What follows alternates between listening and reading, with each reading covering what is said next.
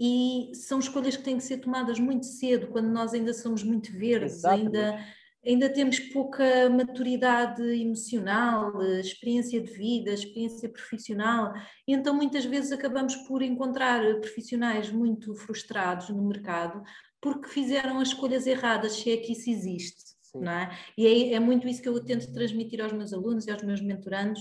Não existem escolhas erradas, existe uma escolha, aquela que vocês, que vos pareceu a melhor naquele momento. E nós estamos sempre a tempo de recomeçar, de, de aprender com os erros e, e não, não, voltar a cometer a, os mesmos erros e cometer outros, que isso chama-se vida, não é?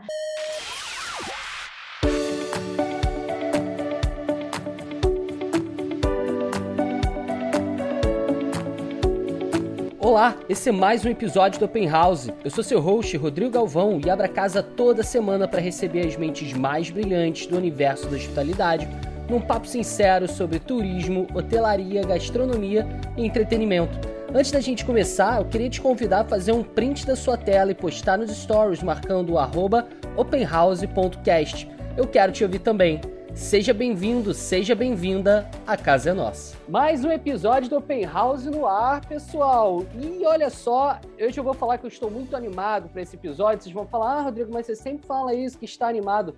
Pessoal, não tem como não ficar animado com esse podcast, que são simplesmente os melhores personagens da indústria do turismo e agora ganhando contextos internacionais.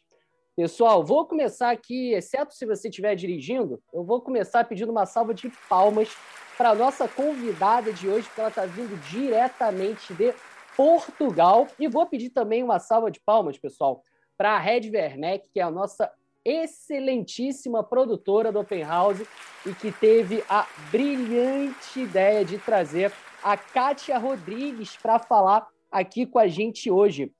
E a Kátia, ela é professora convidada da Escola Superior de Ciências Empresariais do Instituto Politécnico de Setúbal. Vou começar falando uma frasezinha aqui, que é uma frase linda. Acredito verdadeiramente que as pessoas são o centro, o coração e a voz dessa indústria. E que falar de turismo é falar de pessoas. Gostaria muito que a frase fosse minha, mas ela é da Kátia. Kátia, seja muito bem-vinda ao Open House.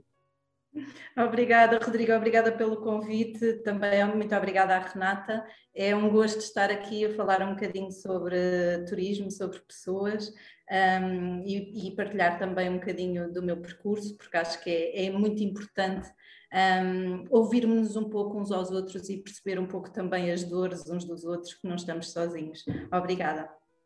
Não, com certeza, Kátia, com certeza concordo plenamente com você. acho que a gente compartilhando e partilhando informações, a gente cresce muito mais, ainda mais tendo esse intercâmbio entre o Brasil e Portugal, que eu particularmente adoro. A gente vai também falar muito sobre isso aí. Kátia, me conta, é, antes da gente entrar, de fato, aí dentro do turismo, como é que estão as coisas em Portugal? Como é que está o povo? E como é que está o turismo? Já está retornando? O que, que você tem sentido? Como é que estão as coisas por aí?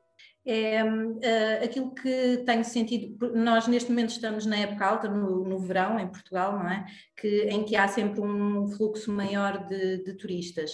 Uh, tanto no ano passado como neste ano uh, sentimos muita quebra internacional pelas questões pandémicas que estamos a viver, mas uma coisa que é curiosa e que era algo expectável um, é que o turismo interno tem crescido bastante, apesar de não estarmos aos níveis dos números que estávamos habituados, a verdade é que uh, se criou aqui um espaço para crescer ao nível do turismo interno e os portugueses têm, têm correspondido a essa, a essa necessidade, uh, não só de corresponder às suas próprias necessidades de evasão, não é? Mas também uh, no sentido de apoiar toda a indústria, e isso é muito bonito de se ver. Um, em relação ao ano passado, aquilo, aquilo, pelo menos da percepção que eu tenho e da, daquilo que vou conversando com colegas do setor, é que já há algumas movimentações este ano a nível internacional, ainda muito residuais, mas já mexe qualquer coisa. E, e estes, o, o verão do ano passado e o verão deste ano têm sido determinantes para para assegurar aqui alguns negócios, embora muitos tenham caído, alguns vão renascer, outros nunca mais vão, nunca mais vai acontecer, mas uh, faz parte, não é? Uh, o turismo é de facto uma área muito volúvel, não estávamos habituados ou nunca tínhamos vivenciado uma crise tão grande, mas a verdade é que é uma área com muitas oscilações e, e qualquer profissional desta área tem que estar preparado para isso e ir encontrando algumas ferramentas e alguns mecanismos para, para ir ultrapassando. E por isso eu gosto de encarar esta fase e esta uh, crise muito grande um, como uma forma de aprendizagem, não é? Porque temos muito a aprender com isto e para não voltarmos a cometer os mesmos erros. Um, de um modo geral, em Portugal as coisas estão relativamente tranquilas, somos um país tranquilo. Obviamente que a crise económica já se faz sentir, há muitas pessoas que estão, que estão no desemprego, um, mas ainda assim há esperança e acho que estamos todos com, com muita esperança, especialmente porque já estamos. Um, já atingimos 70% da população vacinada e, e, creio que sim, nós somos um povo de arregaçar as mangas e, portanto, acho que hum, vai tudo correr bem. com certeza, sem dúvida alguma. Aqui no Brasil também está tá parecido, né? A gente está caminhando, avançando para a vacinação. Realmente, muitos negócios fecharam aqui, né, inevitavelmente, mas já começo a observar, pelo menos aqui no Rio de Janeiro, uma, uma certa retomada. Muita coisa que abriu realmente não, é, que, que fechou, realmente não voltou a abrir. Mais novos negócios estão reabrindo no lugar e, e a gente começa também a uhum. dar uma certa respirada e uma coisa que assim, eu fico também muito curioso para Portugal. Você sabe que eu nunca fui em Portugal, acredita nisso? Hum. Eu já marquei, eu já tentei marcar viagem para Portugal pré-pandemia três vezes. E por hum. alguns motivos desmarquei. Eu tava, eu tô, eu tenho tanta vontade para Portugal que eu queria fazer realmente só Portugal. Pegar um carro e, e ir de cima a baixo fazer só Portugal. E uma das coisas que mais me chama atenção é que ele teve uma promoção, Portugal teve uma promoção aqui no Brasil muito grande, muito forte, e eu percebo que essa promoção ela também foi feita no mundo inteiro. E eu acho que teve, por parte do poder público, governamental e ligado à área de turismo, um incentivo muito grande. Né? Eu queria que você contasse até para a gente aqui do Brasil poder entender um pouco como é que foi esse processo, para ver se a gente toma alguma lição. Como é que foi? Vocês fizeram um trabalho bem grande aí, né, para essa explosão em Portugal Sim. do turismo. Imperdoável, tem que vir, Rodrigo, um, mas, mas tem tempo. Uh, sim, de facto, um, há cerca de 20 anos, quando eu comecei a, a, estudar turismo, aquilo que era o turismo em Portugal era uma coisa muito residencial. Nós tínhamos aqui três ou quatro destinos de referência, nomeadamente a, a capital, Lisboa, que é sempre. é sempre muito mais eh, promovida, uh, e até porque tem, em termos histórico-culturais, tem é uma riqueza muito grande. Depois tínhamos a, a, Ilha da Madeira, que é um referencial não só a nível nacional, mas também internacional, uh, do ponto de vista da educação turística, e o Algarve, claro, pelas suas praias e pelas águas um pouco mais quentes, uh, que de um modo geral as águas em Portugal são, são muito frias e isso acaba por ser um bocadinho desmotivante, mas enfim, nós temos praias lindíssimas por toda a costa. portanto, eu diria que esses três pontos principais e o Porto também despertava algum interesse, um, mas ainda não era aquilo que é hoje. Uh, houve de facto há cerca de, eu diria, 10, 15 anos, um, um despertar aqui para um, o potencial do turismo nacional e sem dúvida que aqui o, o, grande marco, a grande influência foi do ponto de vista do, do, nosso governo, não é? Que fez um pouco esta, adotou uma estratégia de promoção uh, muito à base das, das revistas de, de, de, referência desta área, ao nível da internacionalização e também uma grande promoção ao nível das, das redes sociais ou seja, começou-se a dar mais enfoque àquilo que eram uh, os recursos turísticos, não só o sol e praia, que, que antigamente era, era este o grande foco, uh, mas também uh, tentar descentralizar um pouco aquilo que era um, as, que eram as mais-valias do nosso país. E, e, temos muitas coisas, o histórico-cultural, o golfo, o, a, a, parte também toda outdoor, não é? As, as montanhas, as serras, as próprias praias fluviais que a gastronomia combatem de Portugal maravilhosa. A gastronomia que é uma coisa deliciosa e muito consistente, quer dizer, não, não é uma coisa qualquer, é uma coisa com história, com, com tradição, com, com raízes um, e, e o próprio acolhimento, não é? As próprias pessoas de Portugal, que são a nossa grande mais-valia. Eu também sou suspeita que eu sou uma pessoa de pessoas, não é? Mas, mas gosto sempre de referir isto, não só Uh, o, o, povo português, mas também estes excelentes profissionais que trabalham nesta indústria. E, e, foi um pouco esse trabalho que foi sendo feito, promover Portugal, uh, promover a marca Portugal, criar uma marca consistente, cada vez diminuir mais uh, aquelas picardias regionais e vender Portugal como um todo. Uh, hoje em dia, e, e, vemos isso não só pela quantidade de prémios que temos vindo a receber, mas também pela grande afluência turística que temos tido nos últimos anos, e os números estão aí para provar, uh, que de facto uh, Portugal vende e Portugal é o único, não é? E portanto, sim, estamos, estamos aqui para receber e para continuar. temos aqui este pequeno gap, não é? Da, da pandemia, mas que é uma questão geral, é global. Um, mas acredito muito, e a própria história indica isso, não é? Que as crises são cíclicas e, portanto, vamos renascer das cinzas com toda a certeza. Sem dúvida alguma. Como é que está o fluxo hoje? Hoje é mais complicado, né? Mas períodos pré-pandêmicos, como é que era a demanda? É, acredito que mais europeus, de fato, mas quais são os países? Espanha, o que que, como é que estava? É, nós, nós somos um pouco procurados por, por todo o mundo, mas sem dúvida que uh, o norte da Europa uh, são, e, e, de um modo geral toda a Europa, mas no norte da Europa, uh, são, são os países que mais. Os Estados Unidos também já estavam a crescer bastante, o Brasil também, ah.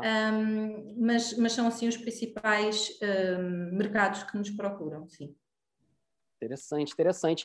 É, você falou que antes de, de entrar nessa conexão Brasil-Portugal, hum. Paty, eu queria que você me desse algumas dicas para minha viagem futura.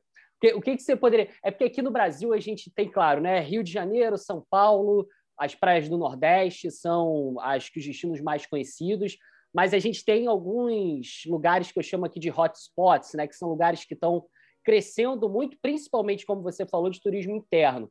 Que no Brasil, evidentemente, pela pandemia e ainda mais essa loucura cambial, né? Aqui, para você ter uma ideia, o euro está 6,10 seis uhum. reais e dez. Então, tá bem caro e eu acho que vai continuar bem caro para o brasileiro viajar para fora, seja Estados Unidos, seja é, Europa, talvez um pouco aqui América do Sul a gente ainda tem alguma vantagem, né? Não sei nem até quando, mas alguma vantagem. Então, claro que o turismo interno aqui do, do Brasil está se fortalecendo muito e a gente tem esses hotspots, né? Como por exemplo, não sei se você já ouviu esses destinos, mas a Chapada dos Veadeiros, Jalapão, são destinos que estão crescendo para caramba aqui e uhum. principalmente destinos ligados à natureza, muito incentivados por essa questão da clausura da, da pandemia. O que, que você poderia me dar aí? Quais são assim, os seus é, dois imperdíveis de Portugal e um que, cara, esse aqui é realmente só os portugueses conhecem, só os portugueses vão e ainda não massificou. O que, que você poderia colocar no meu roteiro aí? É uma pergunta muito difícil, Rodrigo, porque eu, além de ser apaixonada pelo turismo, sou uma apaixonada por Portugal. Aliás, acho que é uma coisa indissociável, não é? Sim. E então, ainda para mais para vocês, brasileiros que têm uma, um território tão extenso, uhum. eu acho que é muito fácil para vocês visitarem Portugal, porque em termos territoriais nós somos muito mais pequenos uh, e nós conseguimos percorrer Portugal de norte a sul num só dia. É claro que não podemos fazer muitas paragens e não podemos visitar muita coisa, porque de facto há muito para visitar em Portugal. Mas, hum, mas eu diria que dependendo do tempo que tem, um, poderia programar aqui a viagem uh, e, e, conhecer um pouco de todo o país. Uh, com duas semanas consegue conhecer o principal e passar por todo o território. Legal. Um, mas eu diria que uh, a zona norte do país, em termos histórico-culturais e também paisagísticos, é, eu não, não quero ser injusta com as outras regiões, mas é, é a, digamos, a mais rica. Uhum. E depois é, há uma grande vantagem em Portugal, que é, quando nós percorremos de norte a sul, nós temos uma grande diversidade de cores, de imagens, a própria Sim. gastronomia, a própria paisagem, e eu acho que essa é a grande riqueza de Portugal. Nós conseguimos uh, ter a montanha, ter a serra, ter a praia, nós temos um pouco de tudo e, portanto, é, é magnífico. Mas sem dúvida que a, a, zona norte, talvez a zona do Jerez, que, que fica bem uh, no topo de Portugal, é muito, muito bonita pelos seus verdes. Um, e e, e, aquela que tem, que, eh, que digamos que, que, tem vindo a desenvolver-se mais e a demonstrar mais as suas mais-valias uh, nos últimos tempos, eu diria que é o interior centro de Portugal. Ali a zona da Serra da Estrela, Uh, e, e, os territórios à volta, um, acho que têm, merecem um destaque particular. Não, não querendo aqui extravasar um pouco a sua pergunta, mas eu acho que uh, as ilhas também são muito importantes, quer a Madeira, quer os Açores, porque são muito particulares, não é? E, e, são muito diferentes e, e, e conseguem-se fazer coisas muito específicas uh, nestas duas ilhas. A Ilha da Madeira muito mais direcionada para esta parte comercial do turismo, mas também com características naturais uh, muito belas. Uh, e o, os Açores, exatamente pelo contrário, porque é um território ainda muito virgem, muito verde, muitas vaquinhas, pessoas super genuínas. Um, mas pronto, fico, fico um bocadinho triste porque acho que estou aqui a, a, a, privilegiar alguns territórios em relação a outros, mas eu acho que de modo geral Portugal todo vale muito a pena. Mas, mas só para destacar aqui e responder diretamente à sua questão, um, acho que sim, que estas, estes, estes aspectos ou estes locais são, são os mais uh, de destaque. Não, fantástico. É claro que a gente sempre, quando fala de, de um país como um todo, não queremos cometer injustiças, né? Porque tenho é. certeza que, que de fato é muito difícil. É, eu vejo uma coisa muito interessante que eu não diria que até poderia dizer talvez um, um, um, fluxo migratório, não sei se seria a palavra correta, mas é fato, é nítido o, o, o grande intercâmbio, o grande fluxo de brasileiros que a gente teve indo aí para Portugal nesses últimos anos, né? Eu não sei agora com a questão pandêmica como é que vai ficar isso. Eu imagino que até muitos retornem, é, até mesmo para essa questão do desemprego que você falou inicialmente. Queria saber como é que vocês, como portugueses, como é que vocês estão enxergando isso, né? Porque eu vejo que tem muita gente que vai para tentar a vida, tem muita gente que vai para estudar, tem muita gente que nem vai necessariamente para se inserir no mercado de trabalho formal. Aqui no Brasil cresceu muito a questão do nômade digital. É, e Portugal está sendo um destino muito escolhido pelo, pelos brasileiros por N questões, né? Como é que vocês têm visto, assim, encarado essa questão dos brasileiros aí em Portugal? É, nós temos que admitir, Rodrigo, que existem aqui algumas, por vezes, algumas animosidades entre os dois povos. Imagina. O que é que aconteceu? Ou seja, nós temos um histórico, não é? Sim, que remonta sim, lá sim, ao ouro do Brasil, não é? Total, Mas já nem total. vou por aí. Mas eu tenho um convite a fazer. O ouro está aqui, ele não foi a lado nenhum. Está nas nossas igrejas, nos nossos museus. Venham desfrutar dele. Mas uh, o que é que aconteceu ali uh, na crise do subprime uh, entre 2008 e 2012?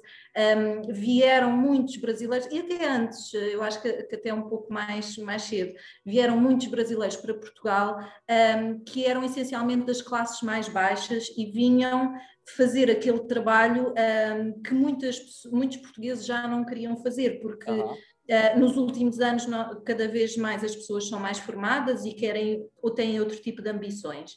Um, e o que acontece é que as diferenças culturais se destacaram muito.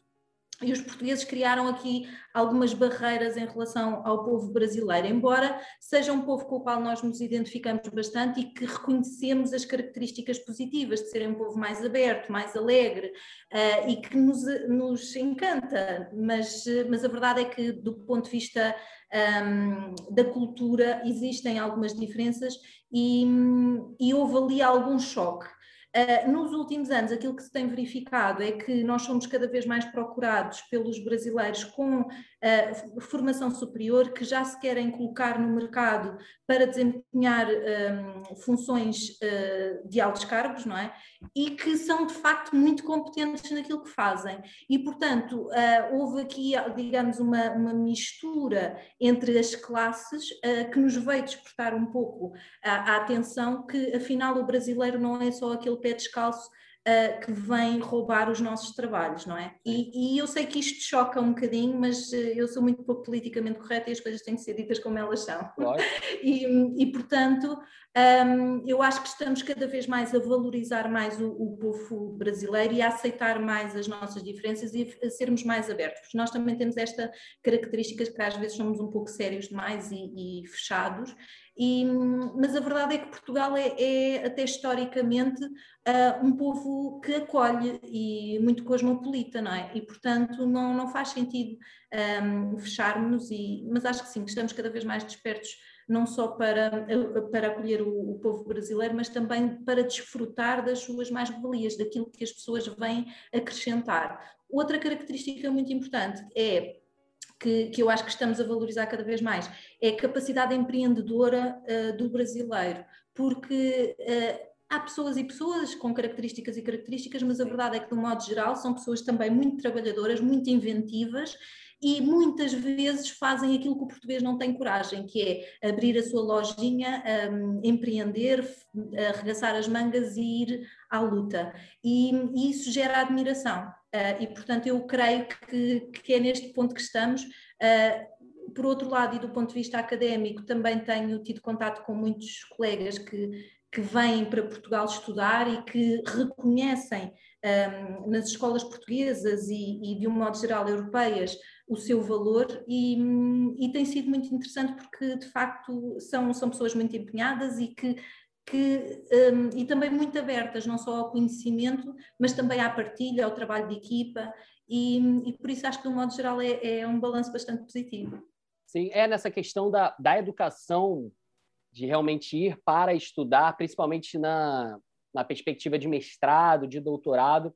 Realmente uhum. a gente tem, eu pelo menos particularmente, tenho muitos amigos que, que foram, até muitos vão com essa perspectiva do mestrado, Alguns têm dupla cidadania ou têm cidadania europeia, o que facilita um pouco mais é, a questão da moradia né, e permanecer por, uhum. por um uhum. longo período de tempo. E eu tenho observado que realmente nessa questão do estudo, Portugal está sendo bem buscado por brasileiros. Uhum. Agora, é muito engraçado, até me tira essa curiosidade. Eu não sei se é uma percepção particular minha aqui, mas eu tenho uma, uma empresa de aluguel por temporada, que na verdade é uma, é uma rede de estúdios para hospedagens memoráveis aqui em Copacabana, como a gente chama, é, que é a La Boutique Studios.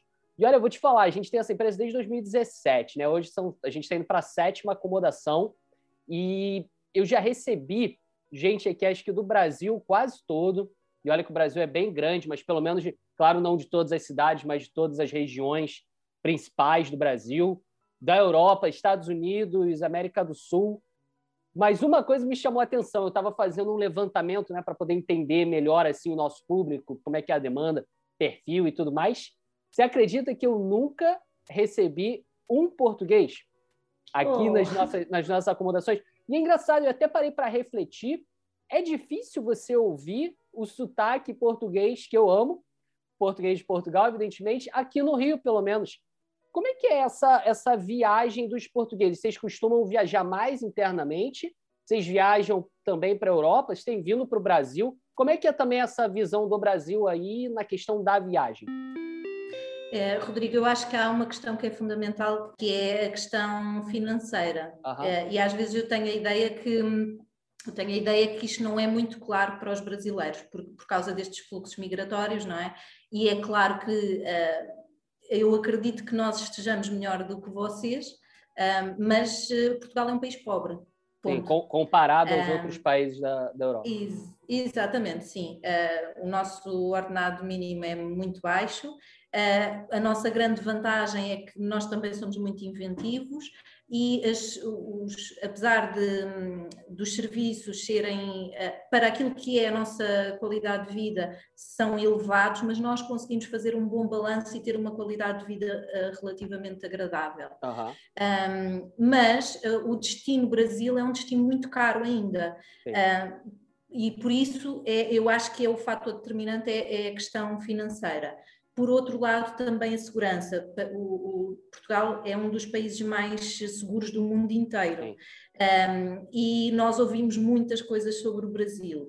Embora às vezes eu acho que são um, um pouco distorcidas. Uh, acho que o cenário não é assim tão grave, não. mas às vezes o pior pode acontecer. Uh, e nós não estamos, o nosso problema é que nós não estamos habituados a lidar com esse nível de insegurança que o Brasil tem.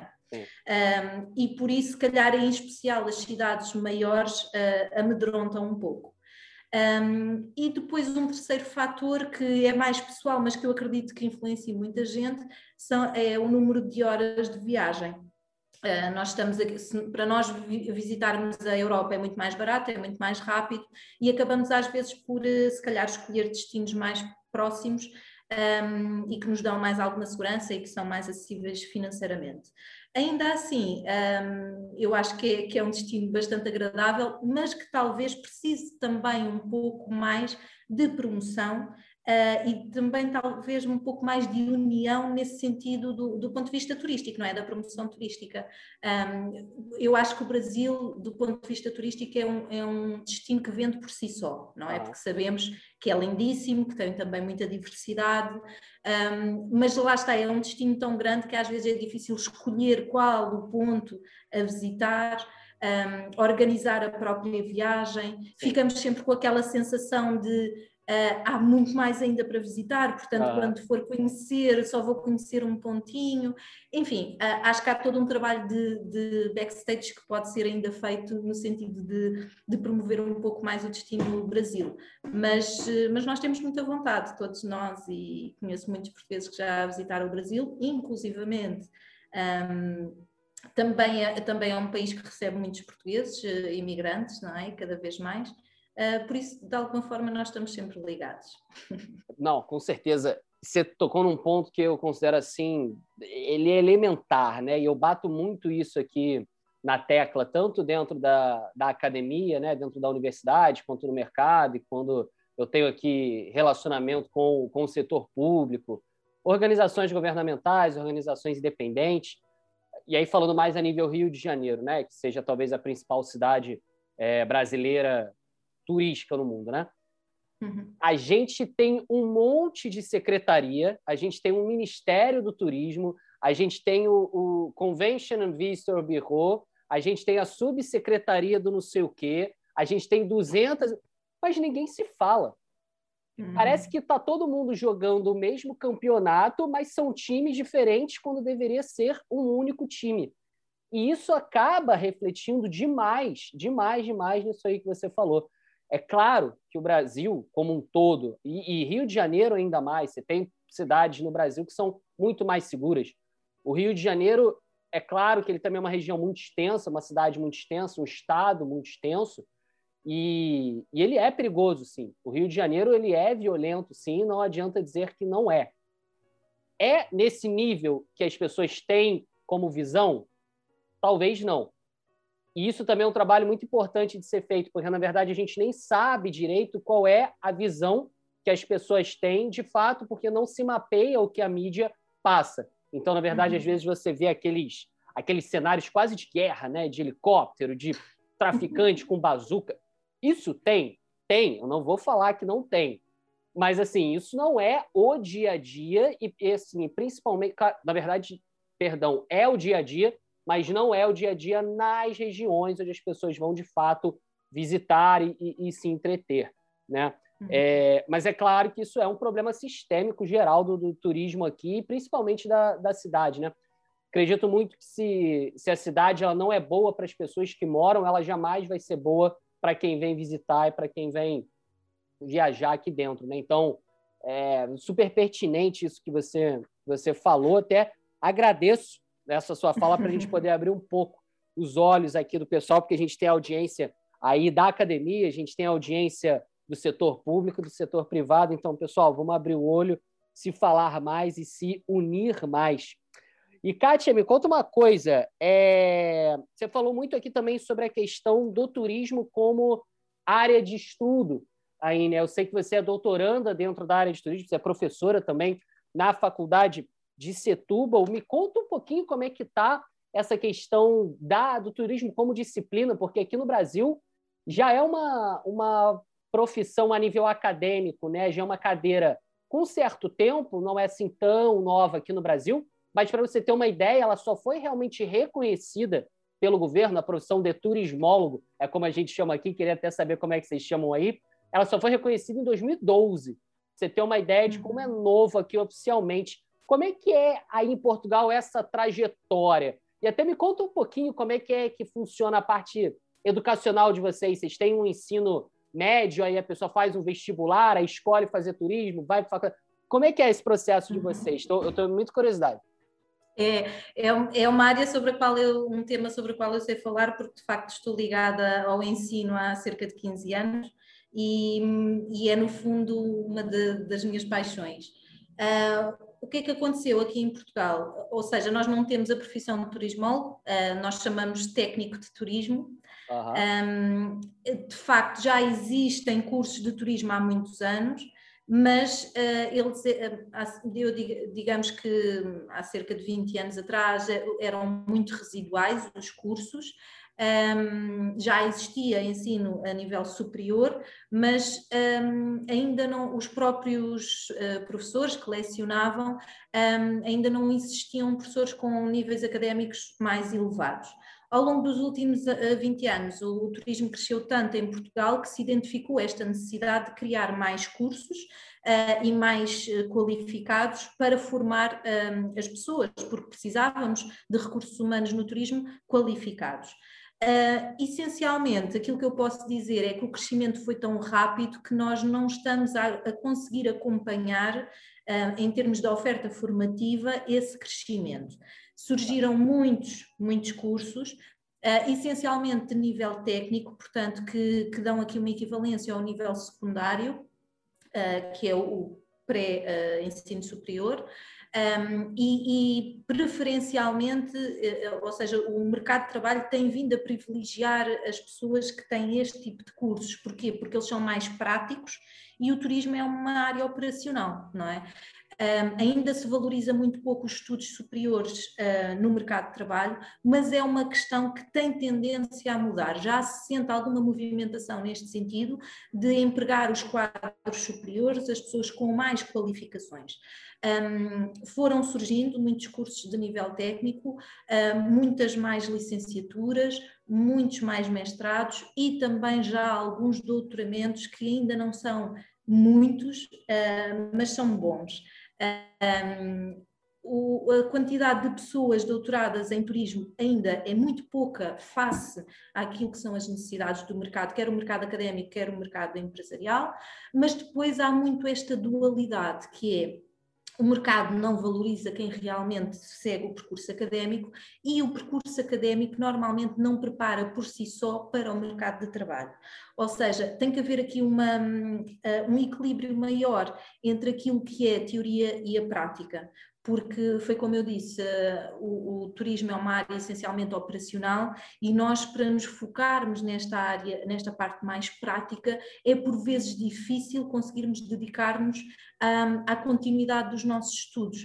E depois, em termos uh, do dia a dia, nós temos certas necessidades em que precisamos de ir buscar formação nesse sentido, uh, que não se coaduna com aquilo que é o, o, o percurso académico normal, não é? Então às vezes é preciso uh, tomar decisões uh, e seguir percursos muito mais especializados.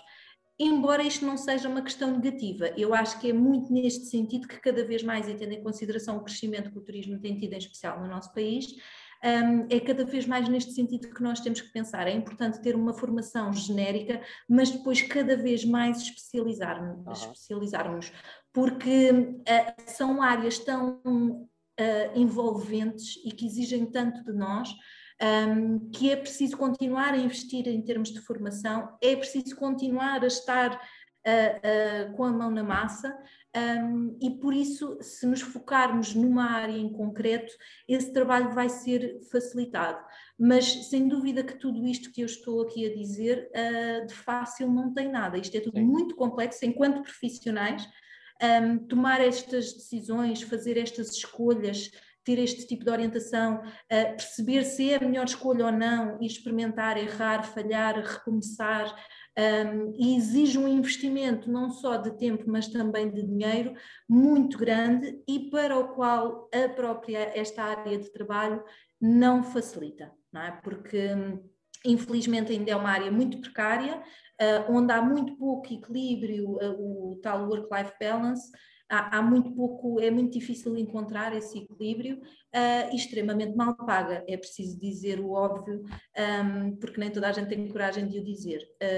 Que é uma questão que eu espero que mude. Sinto aqui um formigueiro que me diz que esta pandemia veio alertar um pouco para esta questão e espero sinceramente que mude pelo menos um pouco. Acho que finalmente os profissionais despertaram um, para a importância de ganharem voz nesta indústria, um, porque vem ainda com muitas crenças, muito, muitos mitos do passado, da servileza, um, e, e, e, espero que, que, essa mudança realmente aconteça, um, pelo menos de alguma forma. Um, mas sim, estamos a crescer do ponto de vista académico, eh, em termos de oferta, mas na minha opinião, acho que tem que haver uma concertação maior entre as, as empresas, o mercado empresarial e a academia, uma maior aceitação de parte a parte e um trabalho mais conjunto, a tal questão da união.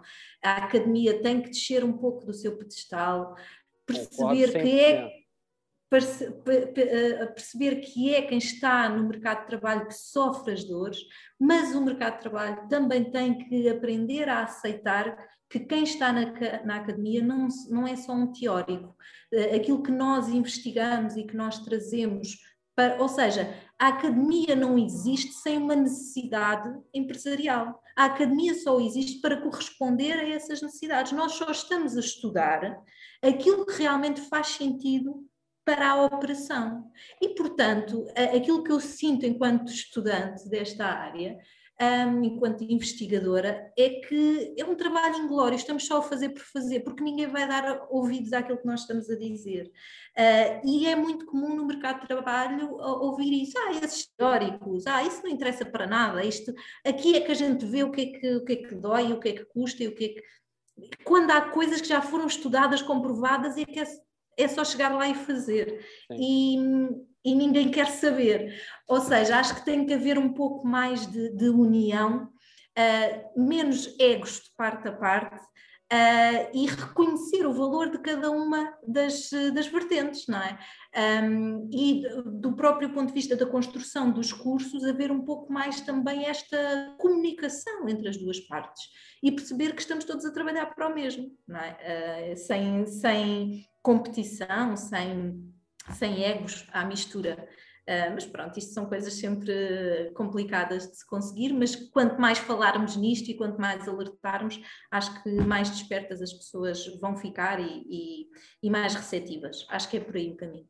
Ah, não, 100%, 100%. Essa, essa dicotomia entre mercado e, e academia, eu acho que ela é muito evidente em Portugal, é muito evidente no Brasil. Eu não sei se é evidente e correlacionada no mundo inteiro, mas eu sinto muito aqui que no Brasil também é às vezes parece que dentro da academia as pessoas estão vivendo um mundo paralelo onde as coisas não se aplicam no mundo real e a gente está falando de turismo, onde a gente tem como agente principal as pessoas. É algo você pode até tratar o turismo como um fenômeno, você pode levar para um campo de uma ciência, de um estudo. O que eu acho que sim é legal, deve se fazer e é super pertinente, mas se a gente ficar realmente trancafiado dentro das salas e não, e não conectar isso com a vida real, a gente perde a grande essência, que é uhum. elevar a qualidade e elevar a entrega das pessoas para as pessoas, que no final das contas é sobre isso que o turismo fala. Então, eu concordo 101% com isso que você falou. E, então, a gente não tem em Portugal bacharelado em turismo, a, a graduação em turismo. A gente tem um curso técnico, e a pós-graduação? Uh, não, nós temos cursos profissionais ou cursos técnicos que estão tá. equiparados, depois temos licenciaturas. Uh, o conceito de bacharelato já existiu em Portugal, depois com, com Bolonha ele desapareceu, portanto, neste momento são licenciaturas. Entendi. Um, que são cursos superiores de três anos. Três anos. Com mais dois anos um, ficamos com o mestrado e depois com mais três anos o doutoramento. Portanto, esta é a via académica uh, por excelência, não é? Mas essencialmente a maior parte das pessoas ou para ali no curso profissional, no curso técnico, ou eventualmente na licenciatura, hoje em dia com a pressão de Bolonha até já fazem o mestrado, mas essa é a fase em que vão para o mercado de trabalho, vão ganhar experiência e muito dificilmente retornam à academia. Um, esse percurso académico só mesmo ainda para para quem quer seguir a via do ensino ou da própria investigação. Uh, e ainda é muito residual, muito residual, porque lá está, está muito em volta em mitos e crenças de que isso não é ser profissional de turismo, não é? Uh, mas, e Rodrigo, atenção, que eu quero alertar para o facto, eu só tenho esta dupla perspectiva e só tenho esta maior aceitação desta dupla perspectiva exatamente porque o meu caminho foi muito paralelo, ou seja, eu, eu tenho estado sempre e faço muito esse esforço de estar sempre eh, ligada às empresas, aos profissionais, e ao mesmo tempo tenho vindo a investir uh, na minha formação académica, não só por ambições e objetivos uh, pessoais e profissionais, uh, mas também porque, enfim, um, gosto mais da academia do que gostaria de admitir. Mas muitas vezes eu dou por mim um, com este pensamento uh, que revela padrões antigos de eu não sou uma teórica, porque há aquele medo, uh, que, não, não, se eu sou mesmo uma profissional de turismo, eu não sou uma teórica, eu tenho que ser uma operacional. E quer dizer, não tem que ser um ou outro, nós podemos ser um pouco dos dois. E, mas, mas sem dúvida que, principalmente enquanto professora, sem dúvida que eu acho que, e é também o feedback que tenho muito dos meus alunos, um, o facto de estar sempre ligado às empresas e de ter uh, uma experiência profissional muito vasta nas operações do turismo uh, fazem de mim uma professora muito melhor, porque eu sei exatamente quais é que são as dores, uh, quais é que são as mais-valias, quais é que são os defeitos, quais é que são aquilo que eles vão encontrar e consigo prepará-los para o mundo real. Sim, Não, nossa, é somos dois, assim, eu, eu me vejo total um espelho em você, porque eu também eu comecei a dar aula lá na Universidade Federal Fluminense no, na, no MBA de Gestão de Serviços, né? A gente tem dentro da Universidade Federal Fluminense faculdade que fica em, na cidade de Niterói e a gente até tem uma parceria muito legal aí com a faculdade, com a Universidade de Aveiro em Portugal. Então os nossos uhum. alunos eles podem fazer um módulo internacional aí em, em, em Aveiro e com o professor Carlos Costa, um grande parceiro da, da UF. E eu comecei a dar aula, eu, comecei a empreender muito cedo, né? Acho que no quinto período da faculdade, na graduação, eu já tinha uma agência, e era uma agência de marketing, que a gente trabalhava apenas com restaurantes e hotéis. Então, assim, desde da graduação, eu comecei a empreender, então eu sempre tive contato com o mercado, e até hoje, depois começando a dar aula dentro da, da faculdade, mais especificamente no MBA, né, no curso de pós-graduação, eu nunca parei de empreender e nunca parei de ter contato com, a, com o mercado. Se você me perguntar, ah, beleza, vamos para uma questão acadêmica, é, você tem produzido academicamente? Porque muitos professores aqui falam muito sobre isso, né? O cara vai, ele pega lá o seu, o, o que importa é o seu látis. Aí ele vai pegar o seu currículo, nossa, mas quantos artigos ele publicou, uhum. quantos capítulos de livro ele escreveu. E eu não estou desmerecendo isso, porque eu acho isso importante pra caramba. Só que se você for ver, eu acho que tem coisa muito mais importante que é isso aqui que a gente está fazendo.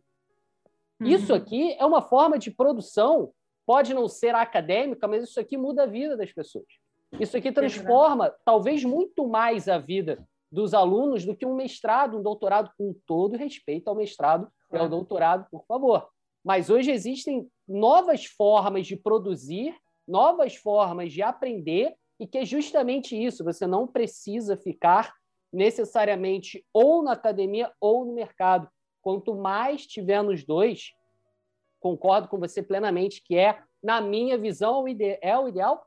Respeito muito quem discorda, né? Afinal, o mundo é feito de visões opostas. E você sabe que você estava falando do tempo aí, né, de, de, de, graduações, de formações. Sabe que aqui no Brasil a gente tem o curso técnico de turismo. Uma das grandes referências é a Escola Senac, é, que é uma escola bastante tradicional, um curso técnico de dois anos.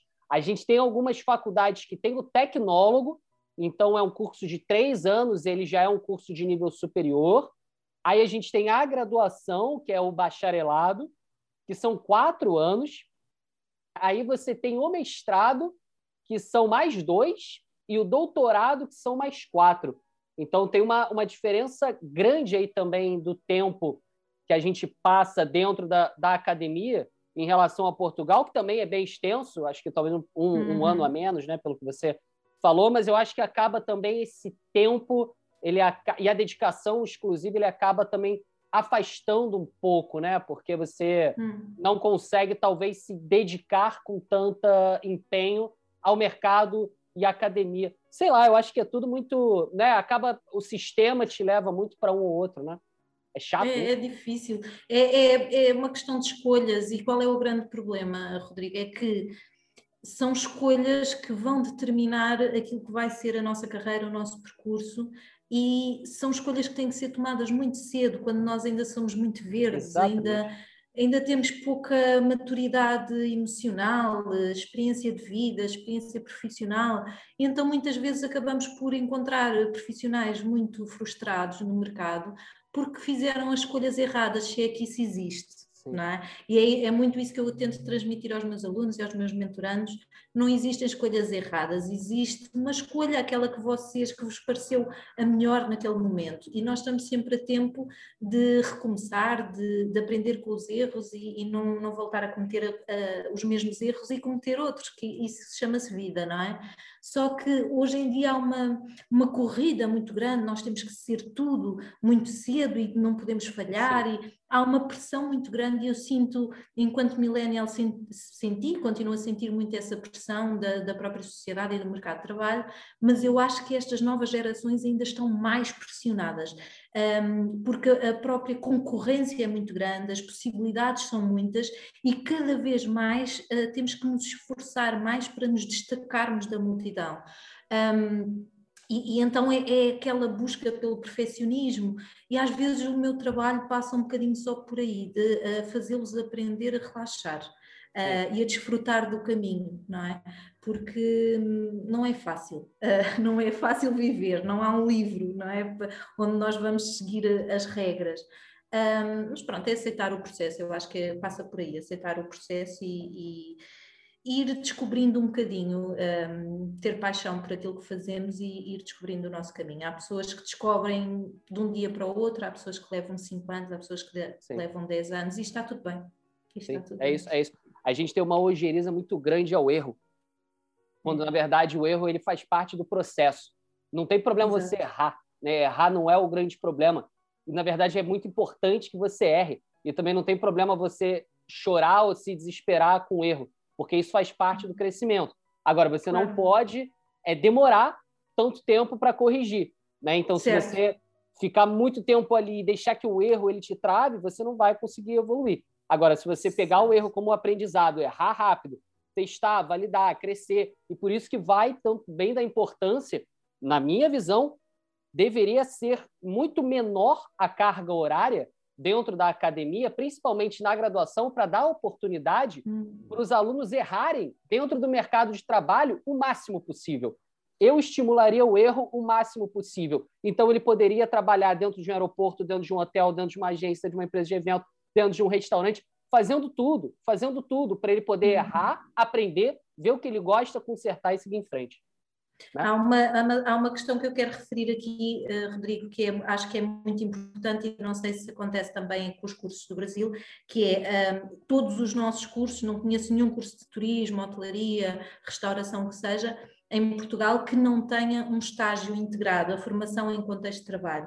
Nós temos, de facto, os nossos cursos têm essa mais-valia, eu pelo, pelo menos considero a grande mais-valia e o feedback dos alunos também é esse, E muitos escolhem estes cursos exatamente pela carga horária de formação em contexto de trabalho que têm, não só porque tornam os cursos mais práticos, mas também porque já lhes dá uma imagem preliminar daquilo que é a realidade do mercado de trabalho. E mais, quando eles vão à sua primeira entrevista de trabalho, eles já têm a mais-valia de já ter experiência profissional. É um, às vezes eles próprios não valorizam tanto isso e, e, é uma questão de comunicação, é isso também que, que lhes transmito e que os preparo. Um, aquilo não foi só um estágio, aquilo é experiência profissional e há que saber comunicar isso ao recrutador. E, e, portanto, a qualquer nível, quer sejam os cursos técnicos, quer sejam as licenciaturas, há sempre uma componente prática muito grande de uh, integração no mercado de trabalho.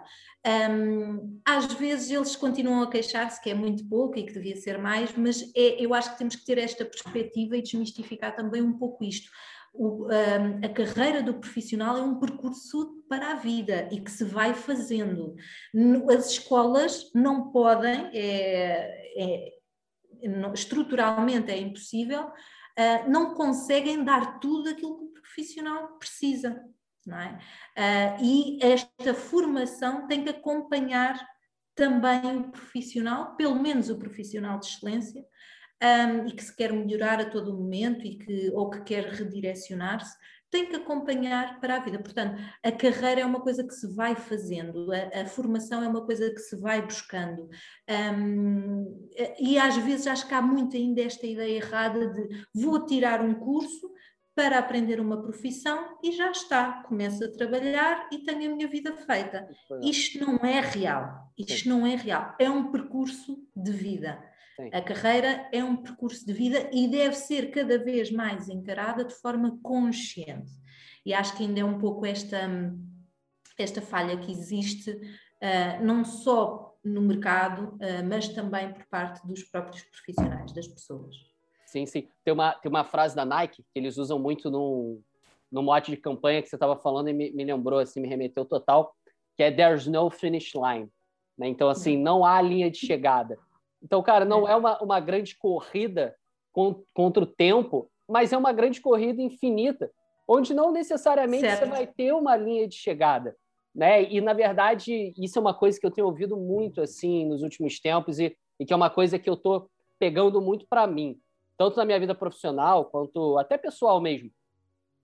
A gente sempre foca muito no objetivo, na linha de chegada, no final, mas a gente não curte o processo. É. A gente esquece de curtir o processo. Então, cara, vamos começar a, a curtir muito mais o processo, porque e aí quando a gente leva para o turismo, a gente tem um processo gigantesco para curtir do que de fato tentar percorrer sempre e chegar nessa, nessa linha de chegada imaginária que talvez ela nem exista. Né? E aí eu estou te dizendo isso, Kátia, por quê? Lá dentro da, do MBA, uma coisa que, que eu tenho observado muito, não sei se tem ocorrido aí também com você, imagino que sim, porque você é uma, uma grande especialista aí dentro desse temática específica em Portugal, é que eu tenho observado muito que tem muitos alunos, quando a gente pegava nas turmas passadas, o perfil era muito óbvio, assim, era muito nítido. Ah, pessoal de hotelaria, pessoal de agência, pessoal é, ali de, de órgãos né, governamentais, do setor público, uhum. pessoal de eventos, pessoal de gastronomia. E hoje, você sabe que eu gosto muito de fazer também esse, esse essa análise, né? Eu sempre peço muito para a coordenação uma análise do perfil dos alunos para eu poder entender quem que realmente está entrando ali para a gente poder trabalhar muito melhor, até de maneira um pouco mais individualizada, né? Sempre que, que é possível com esses alunos. E você sabe que tem muita gente vindo de outras áreas, e umas áreas teoricamente assim nada a ver com turismo. Tipo, na última turma agora eu tive cinco alunos que eram do mercado financeiro. Olha que doido, uhum. fazendo uma pós-graduação em gestão de serviços com ênfase em turismo, hotelaria e eventos. E aí, pô, claro que eu fui perguntar né, para eles qual era o, o, objetivo, qual era a ideia deles. E eles falaram, cara, eu estou no mercado financeiro, não é que eu não goste, eu até curto o que eu faço e tal, mas o meu sonho é trabalhar com turismo. E aí isso é muito doido, né? Porque eu fico pensando, caraca, o sonho dele é trabalhar com turismo legal, mas assim, que será que ele imagina com turismo? E aí, quando eu vou conversar com ele, perguntar mais, eu começo a entender que ele está muito orientado na perspectiva do novo turismo, do, do, da nova vertente de áreas do turismo, muito impulsionada por essa questão das mídias sociais, que é a área de uhum. produção de conteúdo. Também queria ouvir muito de você como é que está essa questão dos influenciadores digitais de turismo em Portugal, onde hoje, com o teu celular, você pode ser um grande portal de conteúdo sobre turismo e muitas pessoas têm visto naquilo ali uma oportunidade até de mudar de carreira e aí eles vão talvez não fazer uma graduação em turismo, porque talvez seria, não vou chamar de retrocesso, mas aí talvez seria uma volta muito grande, mas eles buscam uma pós-graduação para começar a entrar um pouco mais nesse mercado. Como é que você enxerga isso aí? Você tem tido muitos alunos também? Como é que está essa, essa mudança de cenário? É, é uma questão muito interessante e eu vou dar a minha resposta com base não só no meu conhecimento empírico do trabalho que faço com os meus alunos e também um, com todos os profissionais da área com quem eu contato, mas também de acordo com aquilo que a investigação científica mostra, que é, enfim, é a minha área também de investigação. A questão é que o turismo é uma área muito glamourosa. Sim. É? E muitas vezes aquilo que nós realmente vemos é essa parte final, é o produto final, é o evento maravilhoso, a animação turística parece que é aquela área em que estamos sempre cheios de adrenalina, aquilo é, é tão giro, aquelas atividades outdoor, uh, pular, uh, pular no mar, fazer escalada, o BTT, aquilo é uma coisa super divertida. Ou seja, a maior parte das pessoas não conhece o o backstage e então o que é que acontece?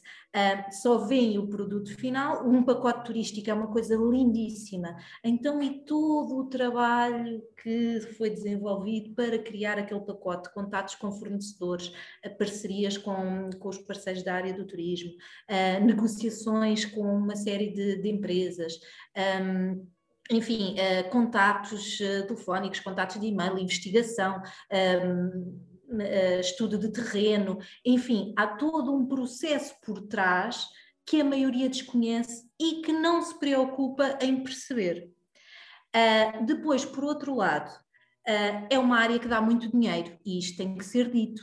Sim, nós normalmente é uma área muito precária para os profissionais, ainda é pouco valorizada e mal paga, mas ela dá muito dinheiro. A alguém ela dá. é? ela produz é, muito dinheiro, pelo menos. É verdade, é verdade. Às vezes a forma como é distribuída é que não é, é equitativa, mas pronto, não, não, não vamos por esse caminho, que é uma discussão por si só. Sim. Uh, ok, é glamourosa, dá muito dinheiro e depois, uh, por outro lado, há uma série de mitos aqui associados a esta área, nomeadamente, e para dar alguns exemplos, uh, vou conhecer novas culturas, vou viajar muito, vou conhecer novas pessoas, vou socializar muito, uh, isto vai ser tão divertido, ou seja, normalmente só se vê à superfície. E um, o que acontece na maior parte dos casos, e esta é uma discussão que, que até na, na, ciência tem sido muito feita, exatamente porquê? Porque há um grande nível de abandono destes profissionais desta área. Porquê? Porque vão um pouco iludidos. Isto são relatos reais de, de, de pessoas que, que, saíram ou de pessoas que ainda se mantêm, mas de alguma forma desiludidas. Um, eu achava que isto era outra coisa eu achava que isto, era, que isto era diferente. Ou seja, na maior parte dos casos, nós achamos que está muito relacionado com essa precariedade uh, ou com a dificuldade em, em, equilibrar uma vida pessoal com profissional, mas não é. A maior parte das pessoas uh, fica desiludida porque criou uma imagem muito diferente daquilo que era a área do turismo uh, e depois desilude-se e, e, e, cria uma expectativa muito grande, não é? e quando eu ouço os meus alunos também faço esse essa auscultação no início do, dos, dos, anos letivos e, e quando conheças os alunos, faço sempre essa auscultação, o que é que te levou a escolher este curso? E quando eu ouço coisas, ah, porque eu gosto de viajar, porque uh, eu quero ir conhecer o mundo, porque eu só me apetece arrancar os cabelos, não é? E aí é, mas é quando eu, enfim, respiro e, e lhes transmito que sim, eles vão conhecer o mundo, essencialmente, uh, quartos de hotel. É esta que é a realidade do profissional. Sim, vocês vão levar pessoas a grandes momentos de adrenalina, mas vocês vão ter a vida delas nas vossas mãos. Estão dispostos a assumir essa responsabilidade? Sim, vocês vão uh, organizar o dia mais feliz daquelas pessoas. Mas para que isso aconteça, se calhar vocês vão ter que trabalhar 36 horas seguidas. Estão dispostos a isso? Esta é a nossa realidade. É uma realidade que de alguma forma tem que mudar. Existem algumas mudanças que podem ser exercidas para nós termos uma qualidade de trabalho melhor, mas para já não vamos dourar a pílula. É isto que é um, a realidade do profissional de turismo. São áreas muito exigentes, quer do ponto de vista físico, psicológico e, acima de tudo, emocional. Uh, especialmente nós temos que estar sempre com um sorriso no rosto para o nosso cliente e não é fácil de gerir, não é? Mas, hum, mas essencialmente é isto. Portanto, eu acho que tem que haver, e, e, e eu, eh, ou seja, expor-me um pouco, produzir conteúdo, eh, estar nas redes sociais, ter um site, não foi uma decisão nada fácil para mim, porque, de um modo geral, eu sou uma pessoa bastante reservada, ah. apesar de, de, ser professora e estar em, em posições de destaque, mas, mas uh, este foi um, um, dos meus grandes objetivos quando, quando decidi arriscar e ganhar coragem. Ou seja, não só dar voz a, a esta área enquanto profissional e mostrar que é possível falar sobre, sobre turismo, mas também alertar para essa necessidade, desmistificar a área. Sim, eu sou apaixonada pelo turismo, mas eu não quero evangelizar ninguém para o turismo. É uma área com, que tem vantagens e tem desvantagens. Um, Cabe-nos a nós tra trabalhar um pouco estas questões, até porque e transformar, não é? E ser, conseguirmos ser felizes, porque é possível sermos felizes a trabalhar em turismo. Um, e não é, o turismo não é nenhum bicho-papão. Todas as áreas têm as suas fragilidades, não é? Um, mas começa tudo por aí, uh, na decisão lá atrás de ir estudar turismo, perceber exatamente o que é que é, uh, falar com profissionais. Hoje em dia é muito fácil encontrarmos um profissional da área e percebermos o que é que é, o que é que não é. Tem que haver cada vez mais essa busca, esse despertar. E, enfim, Uh, o próprio sistema educativo uh, não está ainda muito desperto para isso, ainda não, não dá muitas ferramentas. Uh, a própria educação das sociedades, das famílias, tem que evoluir um bocadinho nesse sentido e falarmos aqui hoje sobre isto acho que já, já ajuda bastante, mas são mudanças que temos que perceber que vão demorar ainda, vão demorar, mas, mas enfim, vale para quem vale. Kátia, Kátia, Kátia, super obrigado foi uma delícia o papo, eu adorei. Passou super rápido, acho que deu quase uma hora aí de papo nesse episódio maravilhoso. Queria te agradecer demais aqui pela nossa conversa no Open House. Você tem, você falou que tem as suas mídias sociais, seu site, como é que, como é que o pessoal te acha de repente aqui do Brasil ou até de Portugal, que agora a gente vai começar a ter uma audiência gigante em Portugal também. Aí com você, como é que o pessoal te acha? Então podem ir ao meu site www.catiarodrigues.pt. A minha a rede social de eleição é o LinkedIn. Uh, não só porque é uma rede profissional e é dessa forma que, que eu mais me identifico, ou seja, é a profissional que existe em mim, uh, essa vertente minha com a qual eu mais me identifico, mas também porque o LinkedIn é uma plataforma uh, muito possibilitadora. Um, e, e, pronto, e, e, vou fazendo sempre a partilha de, de, vários conteúdos dessa forma e também tenho um blog pessoal dentro do meu site, portanto há, há muita informação que podem recolher ou então entrar em contato comigo e conversarmos um pouco, estou sempre disponível nesse sentido. Que legal, que legal, Kátia. Super obrigado novamente. Pessoal, também segue a Kátia, segue a gente lá no Instagram, no openhouse.cast. Esse episódio também está em todas as plataformas, no Spotify, na Deezer, no seu canal preferido de podcast e também vai estar tá lá no YouTube os cortes, episódio inteirinho, se você quiser ver eu e a Kátia ao vivo e a cores não fisicamente, não presencialmente, mas espero que no futuro próximo a gente possa se encontrar aí também nessa viagem em Portugal. Kátia, brigadão e até a próxima. Obrigada, Rodrigo, foi um prazer. Até a próxima e um beijinho à Renata. Valeu, valeu, Kátia. Obrigado, valeu, pessoal. Tchau, tchau. Esse foi mais um episódio do Open House. Obrigado você que ouviu e espero que esse conteúdo tenha agregado muito para você. Manda pelo arroba openhouse.cast no Instagram quem você quer ouvir por aqui, que a gente também vai trazer para o papo. Um abraço e até semana que vem.